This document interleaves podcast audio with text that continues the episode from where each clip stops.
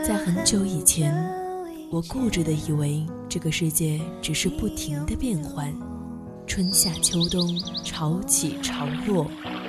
时光匆匆，淌过青春的河流，回忆里的白墙黑瓦，藏着秘密的小时光。夏天的白色裙摆和秋天散落一地的枫叶，都是构成青春的柿子。当年少时的流浪遇上无处安放的迷茫，姗姗来迟的回眸中，依旧是那纷繁复杂的世界，平静如水的生活。我想起那天夕阳下你眉眼温柔，想起清晨六点钟的吻，想起你我之间共同的青春青春二三世。三世。Hold me like a friend, kiss me like a friend. 亲爱的听众朋友们，大家好，这里是四川宜宾学院校园之声 VOC 广播电台为你带来的青春二三事，我是主播皖南。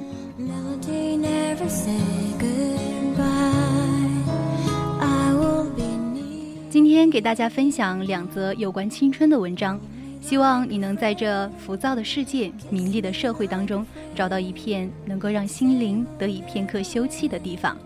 如果你有想说出的青春故事，可以编辑你的内容参与到我们的节目当中来。蜻蜓网络电台上搜索 VOC 广播电台，微信搜索拼音宜宾 VOC 一零零，还可以加入我们的 QQ 听友群四群二七五幺三幺二九八二七五幺三幺二九八。当然，新浪微博上还可以艾特 VOC 广播电台，或者是艾特 VOC 皖南。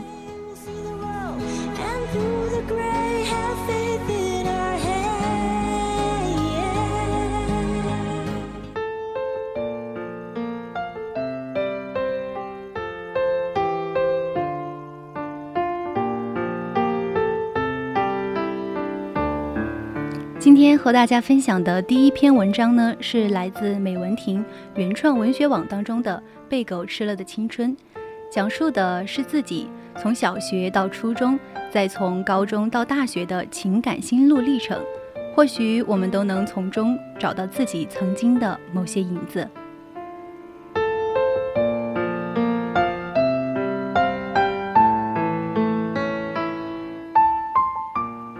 周立波曾经说过：“你不疯不闹，不任性，不叛逆，不逃课，不打架，不去玩，不 K 歌，不通宵，不旅游，不喝酒，不逛街，不早恋，就只因为要学习。请问你这样的青春是喂狗了吗？”是的，我的青春是被狗吃了。小学的时候，一心想考上县里最好的初中，于是拼命读书，拼命做题。有时一天能够做好几份试卷，看着那摞得高高的试卷，真是心满意足。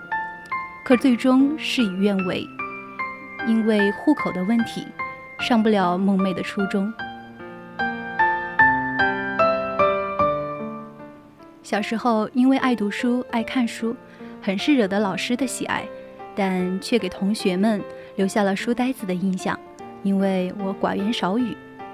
其实那时候我很自我，因为书看的比较多，又比较早熟，故而有一点自视清高，不愿与同学家长里短，说着无谓的话题。久而久之，共同语言就少了，朋友也就少了。现在想想，真是可笑。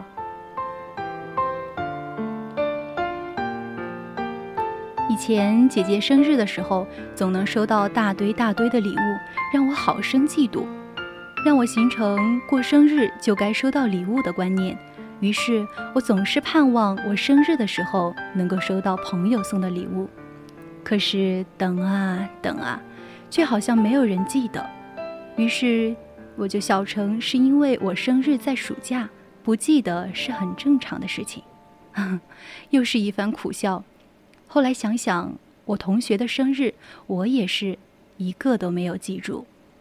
小的时候就是这么以自我为中心，总是希望全世界都绕着我一个人转。殊不知，连我自己都偏离了轨道，走向极端的世界。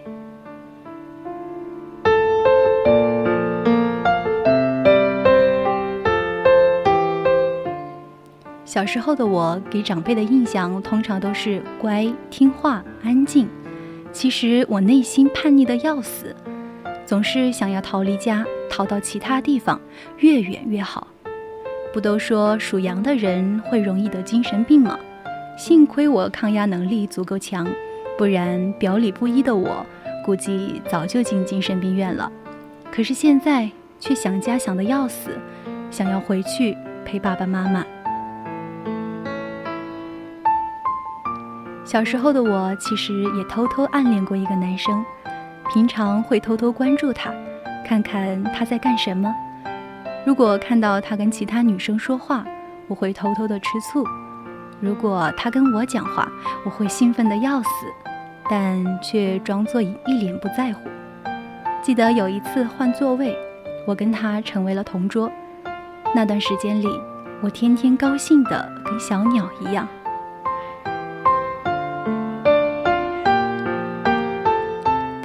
就像强哥说的那样，女生总是喜欢暧昧的关系。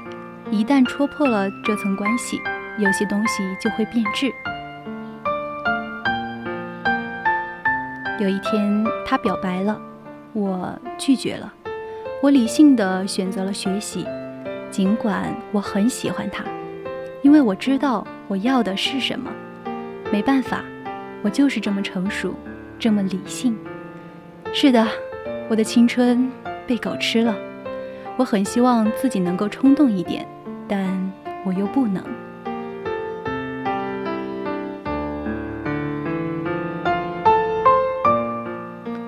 上初中以后，初一平淡无奇，初二欣喜若狂。初二的时候，我遇到了小林、小新，还有长江三峡，我们是很好很好的朋友，那也是我唯一一群好朋友，其他的只是泛泛之交。没办法。我就是这么不善交际。那一年，我觉得上学是一件很开心的事情，每天都能见到他们，然后在课堂上顶风作案，完全不顾老师的斜眼。到现在我还记得，下课以后，地理老师向班主任告状，但我才不在意呢，我开心就好。初三那一年，我们都分开了。我到了另外一个班，班主任是一个强势、可恶、以分数待人的臭老师。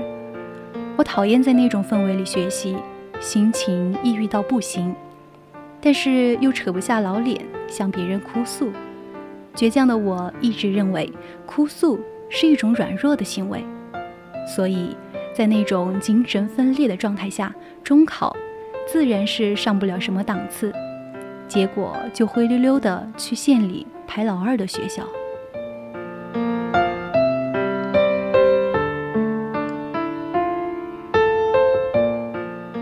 高一的时候结交了一位好友，但我们终究不是一个世界的人。高二、高三是我人生的阴暗期，因为我被伤得很深很深。不要以为是爱情，那是一段不堪回首的。友情。都说巨蟹座是很敏感的，是的，我承认很敏感，非常敏感，一个眼神的变化他都能察觉出来。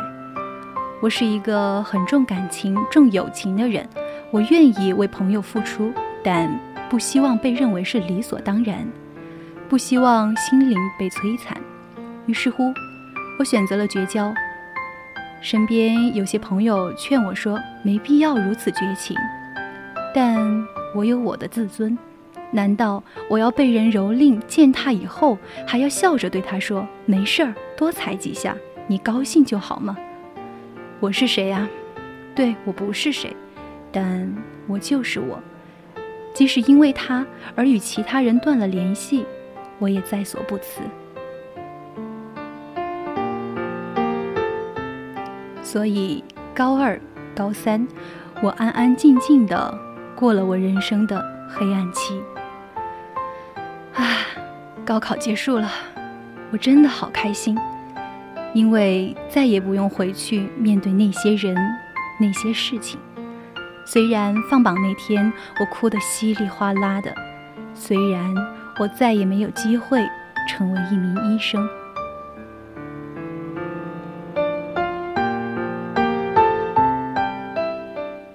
二零一零年，我来到了这个小小的广京，没有图书馆的广京。在广京，虽然也有落寞的时候，但我还是很开心的，因为我有可爱的会计二班。记得我在推优大会上说过，会计二班是我第一个能够跟全班同学说上话的班级，尽管我们班并不活跃。不知道是不是物以类聚。从小到大，我所在的班级都是属于安静型的，但我还是很喜欢这个班。这里每个人都很单纯，都很可爱。渐渐的，我释放了被我真的禁锢了很久的天性。在这里，我很爱笑，很爱玩，很爱说，也很爱撒娇。尽管不是能跟所有的人都成为好朋友，但我还是很心满意足，并时常的告诉自己。该知足，该珍惜，不该要求别人什么，也不该奢望得到什么。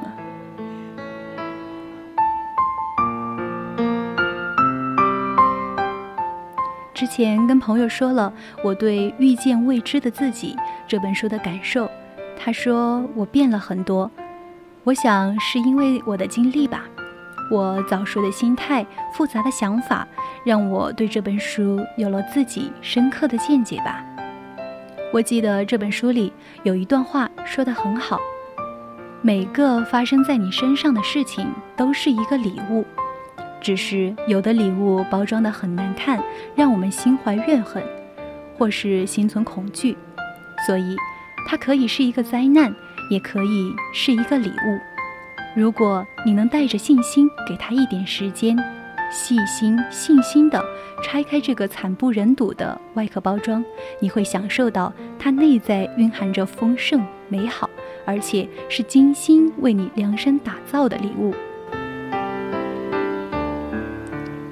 而现在的我，在慢慢拆开这个很难看的礼物，我不知道要拆多久，但我还是心怀期待。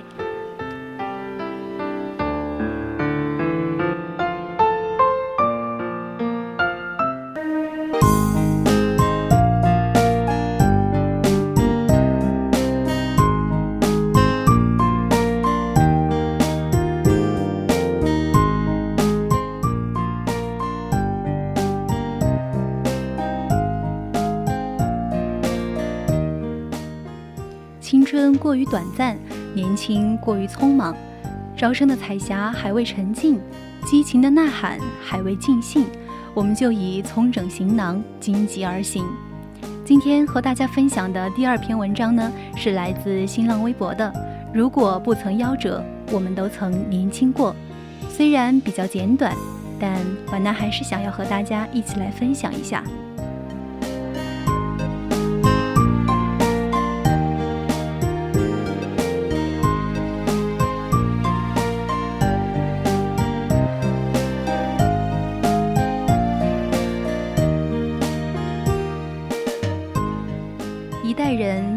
共同的爱好与梦想。岁月如梭，当我们不再年轻，当我们儿时的喜悦转变为现实的时候，我们是否听到了流逝的无奈与伤怀？恍惚间，我们已经不再是无忧无虑的小孩，天真的以为生活就是上上学、看看电视、玩玩游戏，还加吃饭和睡觉。生活也不是在我们读书时意气风发的认为。天大地大，任我驰骋的壮志满怀。生活承载了太多的不得已，背起生存的艰难，我们也在世俗当中堕落。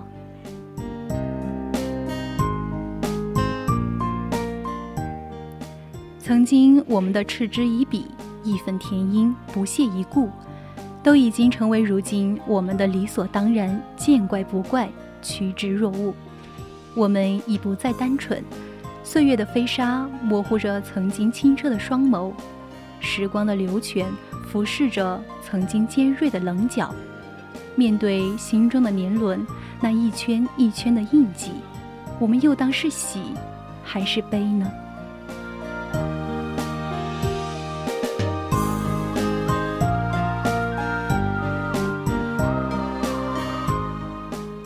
儿时的梦在记忆中都是甜美与激动的，但现在再回头看看感动我们一代人的动画片、书籍和漫画的时候，也不知怎的，突然觉得都过于简单与幼稚。曾经欣喜若狂、激动万分、无比向往的怀念，如今再次拾起，也只是匆匆一瞥，蓦然而逝。岁月吹散了青春，是不是也连带着我们的心，也吹起了皱痕？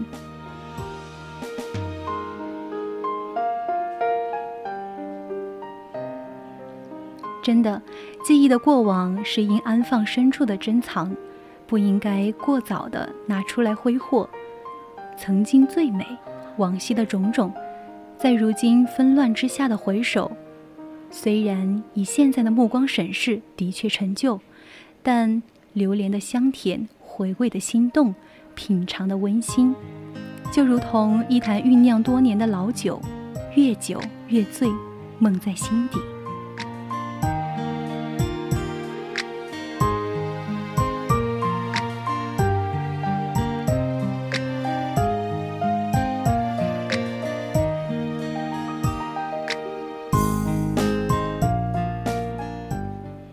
浮躁的世界让我们躁动不安，名利的社会也使我们趋炎附势。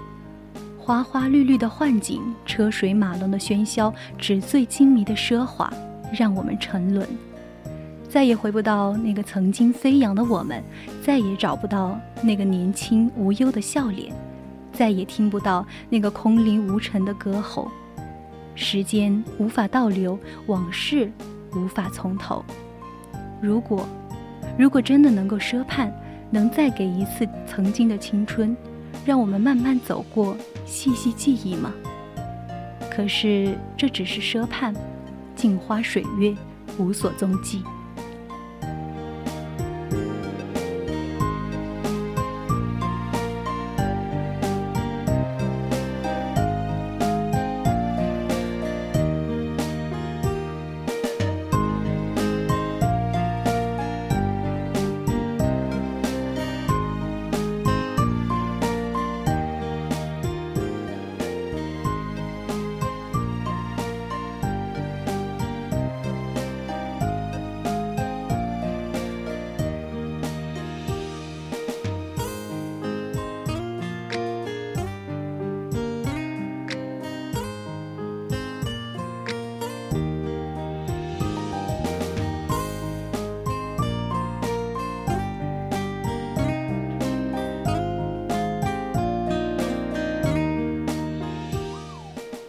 青春过于短暂，年轻过于匆忙。朝生的彩霞还未沉静，激情的呐喊还未尽兴，我们就已匆整行囊，荆棘而行。青春在眨眼之间划过，如同飞逝的流星，在瞬间燃烧、点亮、爆发、炫目。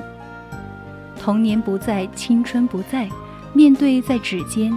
在眉间，在唇边，在发梢划过的青春，我们只能情居而葬。